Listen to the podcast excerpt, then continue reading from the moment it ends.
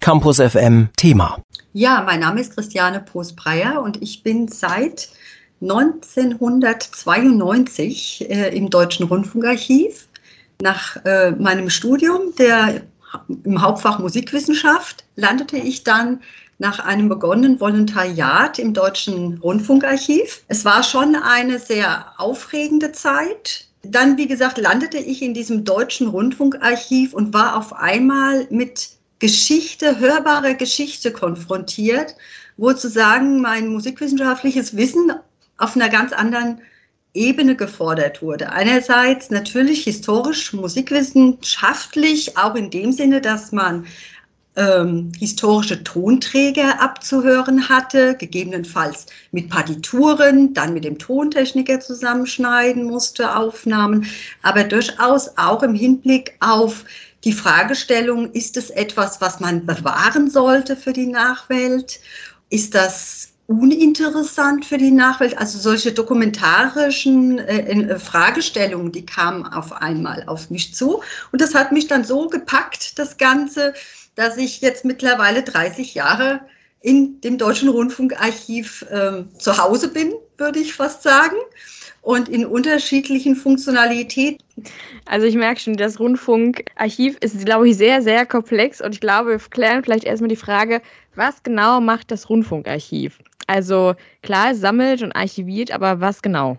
Natürlich sammeln um des Sammelwillens macht keinen Sinn. Sammeln mit bestimmten Schwerpunkten. Das wurde uns sozusagen in die Wiege gelegt, dass natürlich der Schwerpunkt einerseits Rundfunkgeschichte ist von Anbeginn, dann natürlich die also auch Geschichte der Aufzeichnung, ja, nicht nur Rundfunk ist ja äh, sozusagen für das Programm relevant, auch damals nicht gewesen, denn Rundfunk ohne Industrie vorher wäre gar nicht möglich gewesen zu senden, ja, also ohne Industriebestände zum Beispiel. Das heißt, diese Verflechtung, dann aber auch den Blick außerhalb des Rundfunks zu werfen, was sind Quellen, die sozusagen das Programm auch noch benötigt oder um Quellen zu verstehen einfach. Diese, diese Dinge sind auch wichtig. Das ist einerseits das Sammeln, das Bewahren natürlich, die Restauration kommt dazu. Nicht alles aus diesen Anfangszeiten, ja, hat die Zeitläufe gut überstanden. Das heißt, die Beschäftigung mit Restauration ist auch ein Thema unseres Hauses immer gewesen und nach wie vor. Und natürlich auch die Verflechtung innerhalb der ARD. Das heißt, wir wurden auch als eine zentrale Dokumentationsstelle gegründet. Das heißt, eine Stelle, zum, ähm, an die man sich wendet, um Auskünfte über andere Bestände zu bekommen. Das, das hieß in den, Anfangs, äh, in den Anfangszeiten, haben Rundfunkanstalten im DAA Karteikarten geschickt und dann saß man so als Dokumentar da und hat dann gesagt, das ist dokumentationswürdig, das weniger, ja. Und so ähm, ist ähm, das heute zum Glück nicht mehr, dass es so subjektiv ist, hat natürlich auch den, nicht, ja, das Ausmaß äh, mittlerweile ist ein anderes äh, sozusagen und ähm, vor einigen Jahren konnten, konnte man innerhalb der ARD die eine neue Hörfunkdatenbank einsetzen, auch mit dem Ziel, nämlich ARD weit recherchieren zu können, ARD Cross zu recherchieren. Und da sozusagen ist unsere Aufgabe als Dokumentationsstelle, nicht nur Dokumentation, sondern Auskunftsstelle in der ARD für Redaktionen, aber auch für die Wissenschaft, für Kultur etc. Ähm, auch sehr viel leichter geworden. Natürlich, aber auch durch die Fülle der Informationen sehe ich unsere Aufgabe auch noch viel ähm, deutlicher in der Filterung von, von Informationen. Ja, so in Haben Sie mal ein Beispiel für uns, was zum Beispiel archiviert äh, wird und welche, anhand welcher Schwerpunkte? Ja, also wir haben ganz klare äh, Priorisierungen. Das ist äh, die Zeit ähm, mit Beginn des Rundfunks, so 1923 bis zur Kapitulation. Das ist einerseits Weimarer Rundfunkzeit bis äh, 8. Mai 45 bis Ende äh, der Reichsrundfunkgesellschaft. Dann natürlich auch diese Zwischenzeit, alles was mit Rundfunk zu tun hat, bis äh, zur, bis das sozusagen sich die äh, neue föderale Rundfunkstruktur gebildet hat und dann natürlich den, der DDR ähm, ehemals Rundfunk und Fernsehen bestand, diese Bestände zu füllen, die Lücken zu füllen. Gerade jetzt, was bis 45 ist, ist es sehr, ähm, ist ein Flickenteppich, muss man einfach sagen. Und ähm, darüber hinaus auch natürlich Schriftgut, schriftliche Quellen zu sammeln, zu schauen, wo gibt es noch Dinge, die man zurückführen kann oder ergänzen kann. Das sind, ähm, denke ich, auch, was die Prioritäten anlangt, die Bestände, die wir auch im Moment vorrangig bearbeiten. Industrie ist in der Weise wichtig, nicht die äh, derzeitige Industrieproduktion, ja, die sozusagen auch in anderen Archiven vorhanden ist, sondern die historischen Dinge, wo die gebraucht wurden, um Programm einfach zu machen. Also sprich die Shellac-Ära. Ja, das sind Bestände, die wir bewahren müssen, ähm, weil das Programmvermögen auch ist. Aber das ist jetzt im Moment in der Bearbeitung nicht die Brio 1, aber sie müssen verfügbar sein, dass wenn etwas benötigt wird, dass wir es schnell äh, digitalisieren können kleiner Schnitt. Jetzt weiß ich nicht, äh, ob ich Ihre Frage am Anfang richtig nochmal.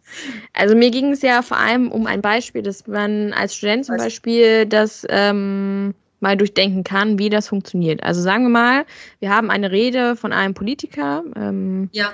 weiß nicht, zum Beispiel vom Bundeskanzler. Und der spricht ähm, über den Krieg in der Ukraine. Mhm. Der Ton wurde im Radio ausgestrahlt und wie bewertet man jetzt quasi im Rundfunkarchiv, okay, wir archivieren diesen Ton? Das Radioprogramm, was jetzt ausgestrahlt wird, oder überhaupt Radioprogramm, duplizieren wir nicht. Wir haben nicht das Radioprogramm als, als Tonaufnahme in unserem Bestand, sondern da gibt es ja die Sendearchive, ja, die ihre eigenen Programme archivieren, digitalisieren oder konservieren.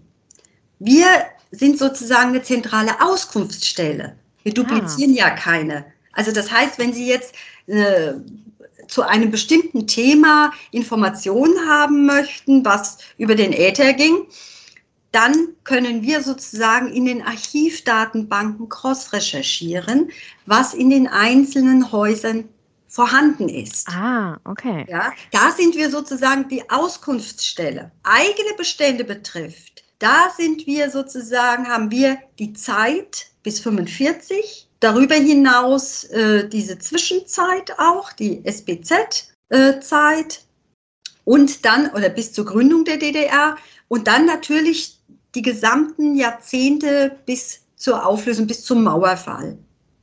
Das sind unsere Bestände, die wir vorrangig haben. Wir sammeln also jetzt keine ähm, wir sammeln nicht das Radioprogramm noch einmal in unseren Beständen. Das äh, wäre auch nicht zu rechtfertigen. Also da haben die einzelnen Sendeanstalten, Rundfunkanstalten ihre eigenen Archive, auf die wir aber Recher über die Recherche zugreifen können. Wie funktioniert dann genau die Recherche? Das heißt, Sie würden jetzt als Wissenschaftlerin bei uns nachfragen oder auch direkt an eine Rundfunkanstalt sich wenden. Und je nachdem, wie das Thema ist, würden wir sozusagen für den diejenigen eine Recherche durchführen können.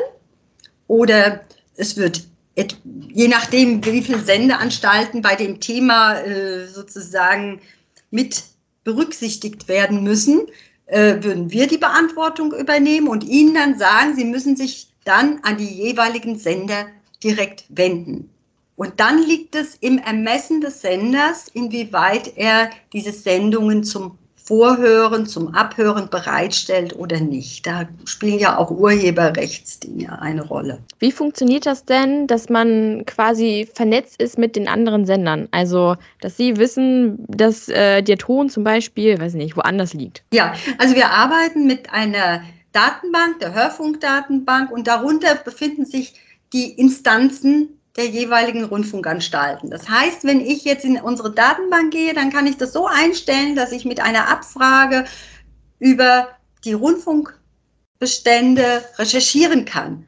Und dann kann ich mir das entsprechend in Merklisten stellen, sortieren lassen nach Rundfunkanstalten, sodass ich dem Anfragenden genau sagen kann, wo etwas liegt. Also zur Verfügung kann ich nur das stellen, was wir im Bestand haben. Und da mhm. ist unsere Priorität die Zeit, Tonaufzeichnung, vom Beginn der Tonaufzeichnung bis 45, bis zur Kapitulation und dann der Bestand äh, des ehemaligen Rundfunks und Fernsehens der DDR. Wer wendet sich denn an Sie? Also sind es hauptsächlich Wissenschaftler oder sind wie viele, weiß nicht, ähm, Radiomenschen sind das? Ja, also zunächst mal äh, sind wir Ansprechpartner natürlich für alle Rundfunkanstalten, für die Autoren, Redaktionen etc. Und da kommen täglich sehr viele Anfragen auf uns zu. Darüber hinaus natürlich Wissenschaftler, die sich mit allen möglichen Themen zur Rundfunkgeschichte, aber auch allgemein Themen beschäftigen, die in die Zeit der, der Tonaufzeichnung einfach fallen. Ja, also in dem Moment, wo sie Geschichte hörbar haben, ja, kann man natürlich auf solche Quellen auch wieder zugreifen. Es gibt natürlich auch viele Privatpersonen, wo, sagen wir mal, jemand irgendwo in einem Chor gesungen hat oder der Großvater war ein Komponist. Aber auch viele, die mittlerweile sich für ehemalige DDR-Fernsehsendungen interessieren etc. Ja, also im Grunde das gesamte Spektrum. Und da gibt es natürlich auch unterschiedliche äh, Workflows sozusagen, auch ähm, was, es, äh, was es dann kostet es ist natürlich ein Unterschied, ob man sich als Privatperson oder kommerzieller Anfragende an uns wendet oder als Wissenschaftler, Student etc. Da gibt es ja unter, unterschiedliche, wie sagt man darüber, Bewertungen oder nicht Bewertungen, aber äh, Vorgehensweisen. Gibt es auch ähm, quasi Doppelungen in Archiven, also dass irgendein anderes Archiv auch bis 1945 die Sachen archiviert oder wie funktioniert das, dass es keine Überschneidungen gibt? Überschneidungen gibt es natürlich äh, punktuell, aber es ist schon so, dass die Bestände ganz klar getrennt sind. Auf der anderen Seite nach dem Krieg, also nach 45 war es nicht so, dass man gesagt hat, so jetzt gibt es das Lautarchiv. Also wir wurden als Lautarchiv 1952 gegründet. Wir waren ja nicht juristisch und auch nicht de facto Nachfolge, die Nachfolgeorganisation der Reichsrundfunkgesellschaft. Da hieß es nicht so, alle Reichsrundfunkbestände, die irgendwo verstreut im Land sind, kommen jetzt nach Frankfurt, da wurden wir nämlich gegründet beim Hessischen Rundfunk.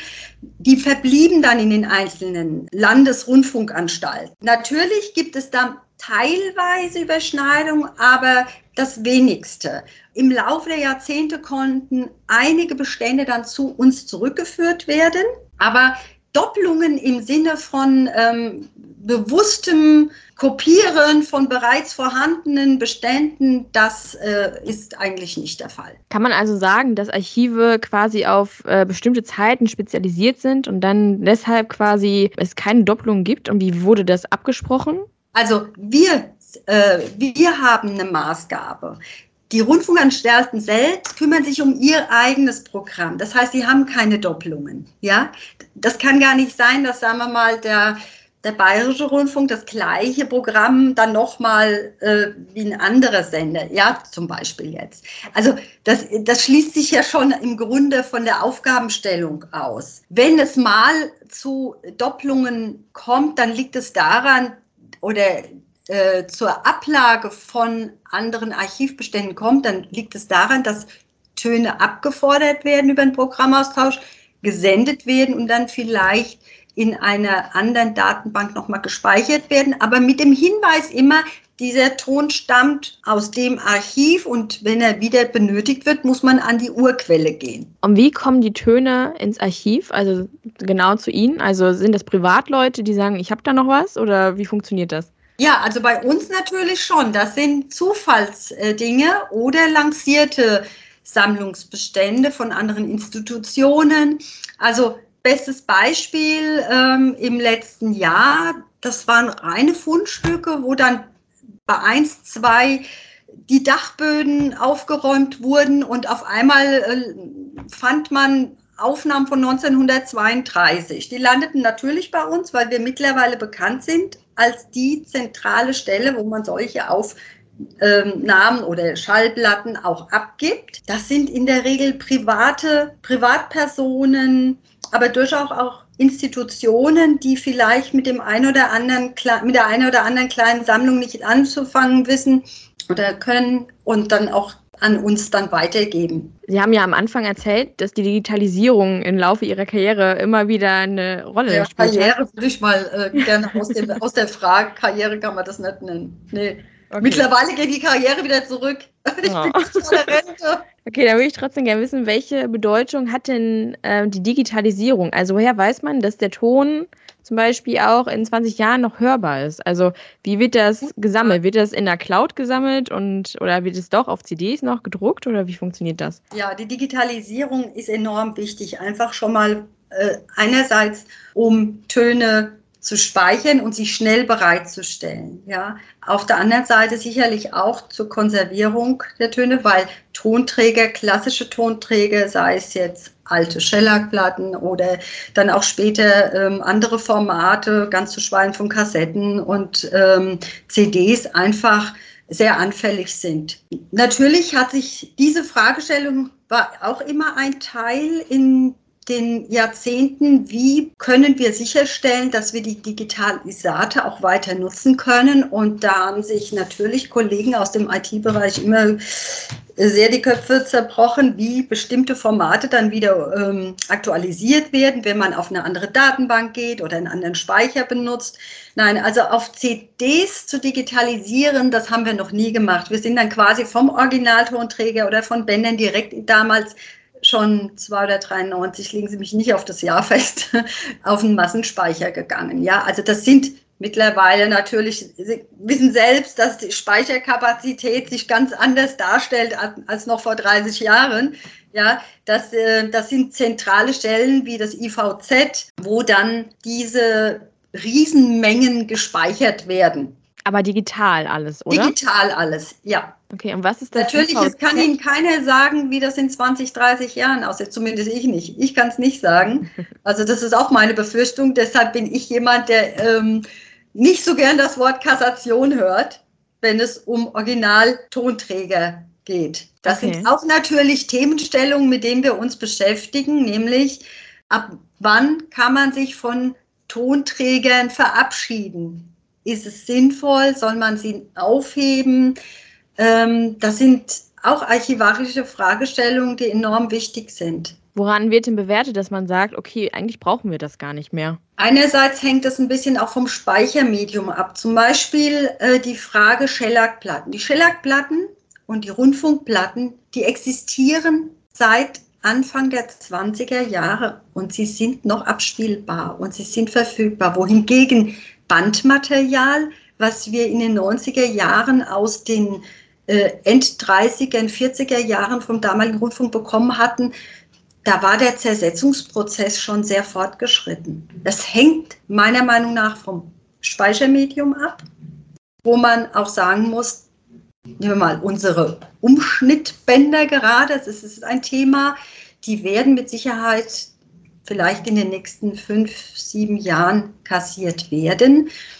Da ist es absehbar, dass die dann auch irgendwann mal nicht mehr verfügbar sind. Also da wird sich auch irgendwann mal der, die Zeit äh, zeigen und wohingegen, wie gesagt, Materialien, man davon ausgehen kann, dass sie noch längere Zeit überdauern und sie auch eine historische Bedeutung haben. Die sollte man bewahren.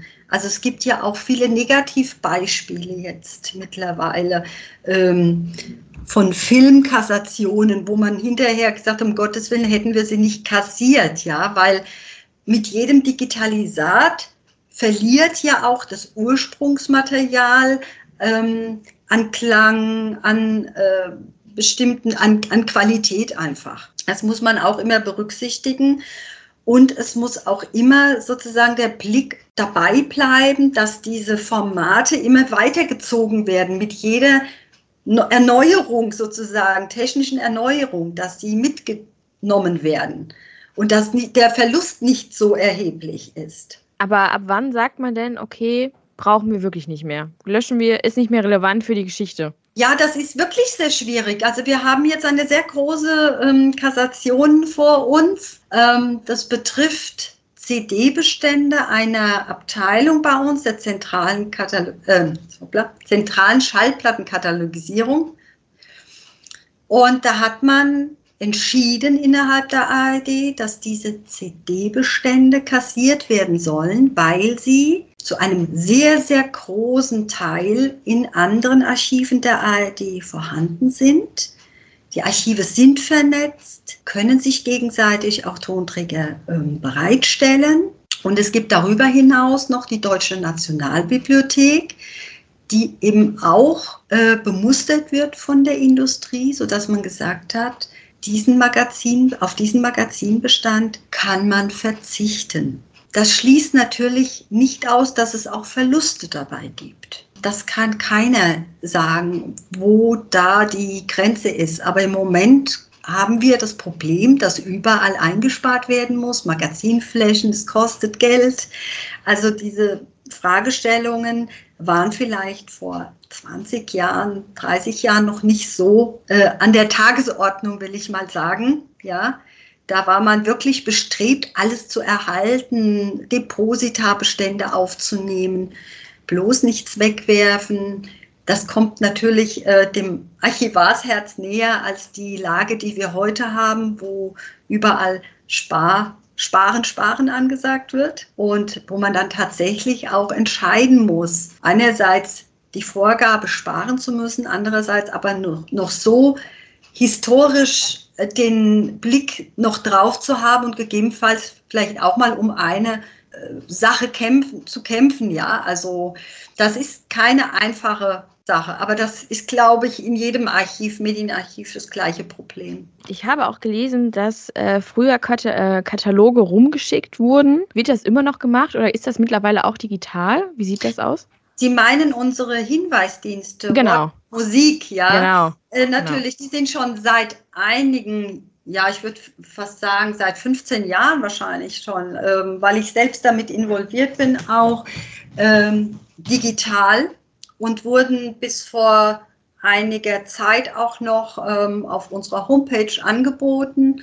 Die haben sich aber schon mehrere Jahre zu den Jahrestagen verschmolzen, äh, die Jahresvorschauen, die Musik und Wortereignisse zusammengeführt haben. Ja, also es gibt nicht mehr diese Trennung Wort- und Musik-Hinweisdienste, sondern wie gesagt die Jahresvorschauen, die aber mittlerweile nur noch innerhalb der ARD angeboten werden. Okay, dann äh, würde ich vielleicht, glaube ich, gerne noch abschließend wissen, haben Sie eine Lieblingskategorie, worin Sie arbeiten oder beziehungsweise äh, wo Sie sagen, oh, dieser Ton oder das Bildmaterial, das ist mir total in Erinnerung geblieben? Ja, also, also Lieblingstöne habe ich ganz viele. Aber ich würde mal jetzt gerade ähm, einen aktuellen herausnehmen, weil er sehr köstlich ist. Und zwar eine äh, Fußballreportage von 1930. Da geht es um ein Spiel zwischen Hertha und Tennis äh, Berlin. Tennis Union Berlin, glaube ich, heißt es. Und das war gerade in der Anfrage. Ich habe mal kurz reingehört und fand es sehr spannend. Also auch über Anfragen mal in, in Bereiche reinzuhören, mit denen man sonst nicht viel am Hut hat, ja, so. Und äh, es war interessant, den Sprachduktus zu hören, der im Fußball interessanterweise bei dieser Reportage 1930 sehr modern klang.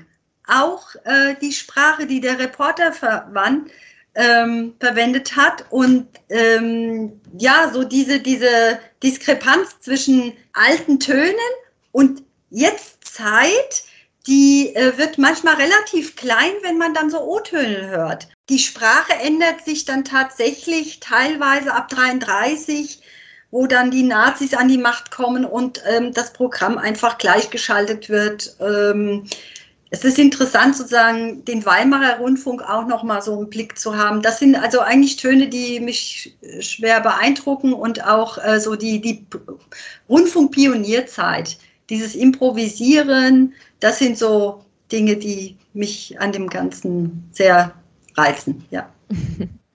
Alles klar, dann vielen Dank für das Interview und ähm, ja, vielen Dank für Ihre Zeit.